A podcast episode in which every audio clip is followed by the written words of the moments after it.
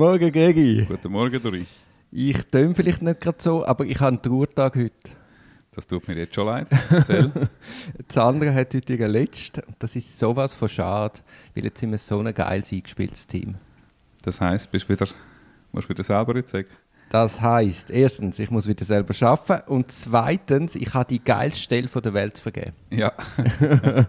Also ich, ich möchte via Podcast dazu aufrufen, sich bei mir zu bewerben für ein Praktikum, wo man mir, ich habe beiseite stehen und alle Fälle, die ich kann, mit mir zusammen verfolgen, begleiten, lösen, Freisprüche erreichen.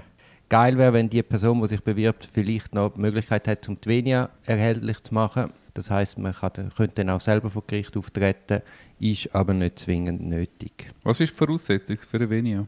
Man muss im Kanton Zürich schon sechs Monate entweder bei einem Anwalt oder dem Gericht geschafft haben. Gell, eben außerkantonal? Wird nicht, nicht. anerkannt, wird Mhm. kein Tag anerkannt. Mhm. Ein, Ist in meinen alter, Augen rechtlich nicht haltbar, aber wir wollen ja jetzt nicht äh, ein alter Zopf, ja. einen alten Zopf.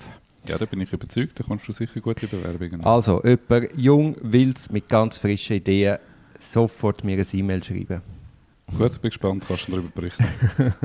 Denn heute haben wir das Thema zunächst mal Geheimhaltungspflicht. Das ist DPO Artikel 73. Also es gilt der Grundsatz, dass Strafbehörden müssen Stillschweigen bewahren über Sachen, wo sie in, Üb- in Ausübung von ihrer amtlichen Tätigkeit erfahren. Genau, zweiter Titel bei dritten Abschnitt Geheimhaltung, Orientierung von der Öffentlichkeit und Mitteilung an Behörden. Du hast gerade den Grundsatz erwähnt. Das, eben, das ist eigentlich, kann man sagen, deklaratorisch. Das gibt ja da der das Amtsgeheimnis 321 StGB, ja. StGB, dass man es sowie- äh, 320 StGB, dass man es sowieso nicht darf. das sogar mit Strafandrohung belastet ist, falls man dem zuwider handelt. Äh, Man hat dann noch interessant, im Artikel 73.2 kann man das erweitern. Also das Geheimhaltungspflicht, wo die Strafverfolgungsbehörden unterstehen, können sie ausdehnen, auch auf Parteien. Ja, genau. Es steht da auf Privatklägerschaften und andere Verfahrensbeteiligungen und auch die Rechtsbeistände von denen.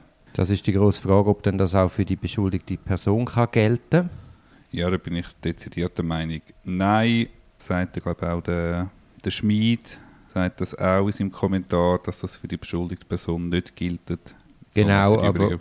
Ja, aber ich glaube, die Frage hat nicht so Relevanz, weil schlussendlich willst du als beschuldigte Person gehst du wahrscheinlich nicht proaktiv raus und bist eigentlich froh, wenn alle anderen Verfahrensbeteiligten Stillschweigen bewahren. Ja, und es ist ein bisschen komisch, also Strafverfahren gegen einen selber, man nicht, darf, darf nicht darüber reden. Ja, das ist ja. ein bisschen weird.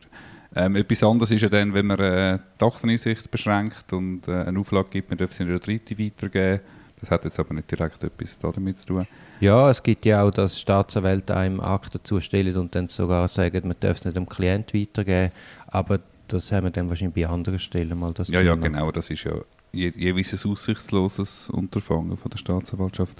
Hast du schon Probleme gehabt mit Staatsanwälten, die ein bisschen zu offensiv kommunizieren, Staatsanwältinnen? Also ich mag mich an den Seebach-Fall erinnern. Dort war der Vorwurf, gewesen, ein paar Jungs sollen eine Frau zum Beischlaf gezwungen haben. Und dort hat die Polizei sehr proaktiv die Öffentlichkeit orientiert und damit natürlich gewisse Geheimhaltungspflichten geritzt. Also die sind mir ein bisschen vorgekommen wie ein aufgeschreckter Hühnerhaufen, sind ins 10 vor 10, sind in die Rundschau und haben viel zu weitgehend aus ihrer Ermittlungstätigkeit und aus ihrer Hypothese, es ist nichts anderes als eine Hypothese, berichtet und ähm, haben dann müssen zurückgepfiffen werden. Mm, Also, das ist ja dann Artikel 74, das sind die Ausnahmen von dieser Geheimhaltungspflicht, Orientierung die Öffentlichkeit unter bestimmten Voraussetzungen dürfen wir das machen, aber eben insbesondere dort gilt natürlich, dass man muss den Grundsatz von der Unschuldsvermutung und Persönlichkeitsrecht von der Betroffenen wahren.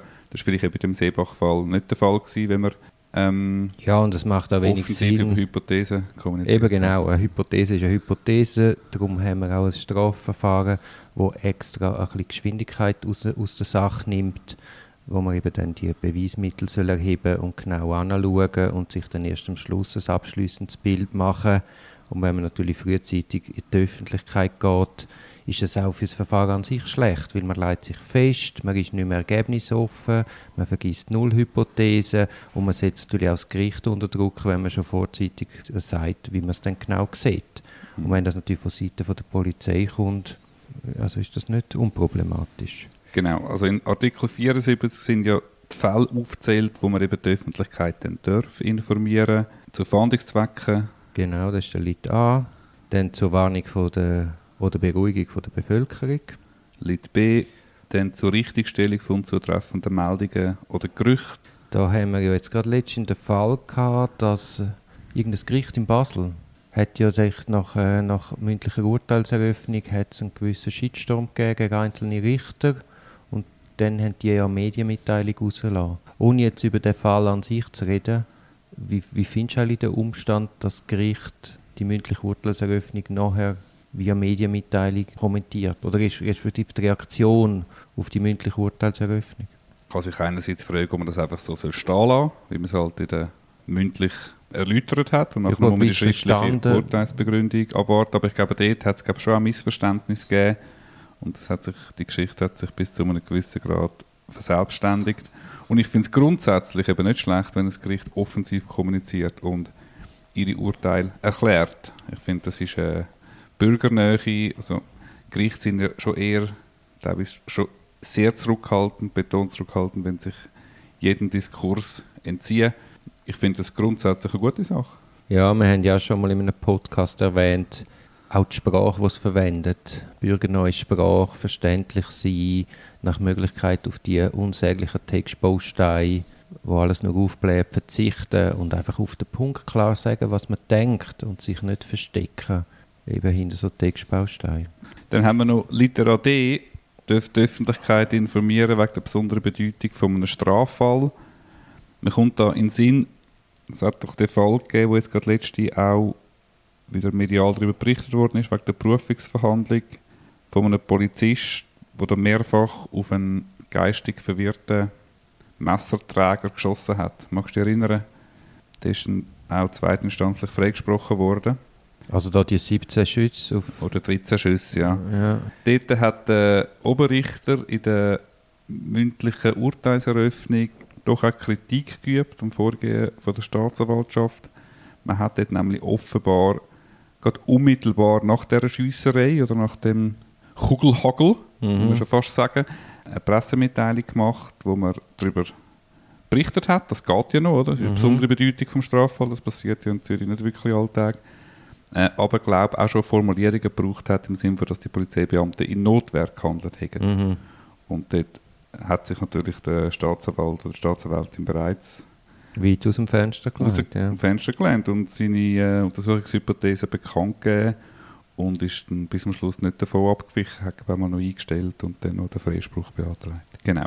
Ja, äh, das ist glaube ich der 74. Wir haben da noch, Mitteilungen an andere Behörden, das ist der Artikel 75. genau, Also die Geheimhaltungspflicht, wo die Strafbehörden unterliegen, gilt natürlich auch gegenüber anderen Behörden. Und die Ausnahmen davon, wo man andere Staatsbehörden sogar muss informieren oder soll, ist im Artikel 75 festgehalten. genau, im Absatz 4 heißt es auch noch, dass Bund und Kanton dürfen der bevollmächtigten Strafbehörden auch an andere Behörden Mitteilungen Mhm. zu machen. Ich denke dort insbesondere gerade bei Wirtschaftsstraffällen etc., wo dann vielleicht noch Mitteilung an die, Straf äh, an die Ja, die Steuerbehörde Steuerbehörde, ja. erfolgt. Aber dort muss man auch, ist die Strafbehörde, die Staatsanwaltschaft gut beraten, wenn sie dort zurückhaltend informiert. Also nur die Informationen der Behörde weitergibt, die wirklich nötig sind für den Anwendungsfall, den die andere Behörde braucht und nicht zu breit informiert und ganze Protokoll mit persönlichen Details von der betroffenen Person bekannt gibt. Also dort müssen sie verhältnismäßig informieren. Eben, es ist nicht so, wie viele Leute meinen, dass das einfach der Staatsapparat per se weiß, sondern auch die Strafverfolgungsbehörden unterliegen gegenüber anderen Behörden der Geheimhaltungspflicht. Unbedingt, genau. Dann wünsche ich dir ganz viel Erfolg, bei der, beim neuen Bewerbungsprozess. Und ich denke, der Ausgang von dem Bewerbungsprozess unterliegt ja nicht der Geheimhaltung. oder?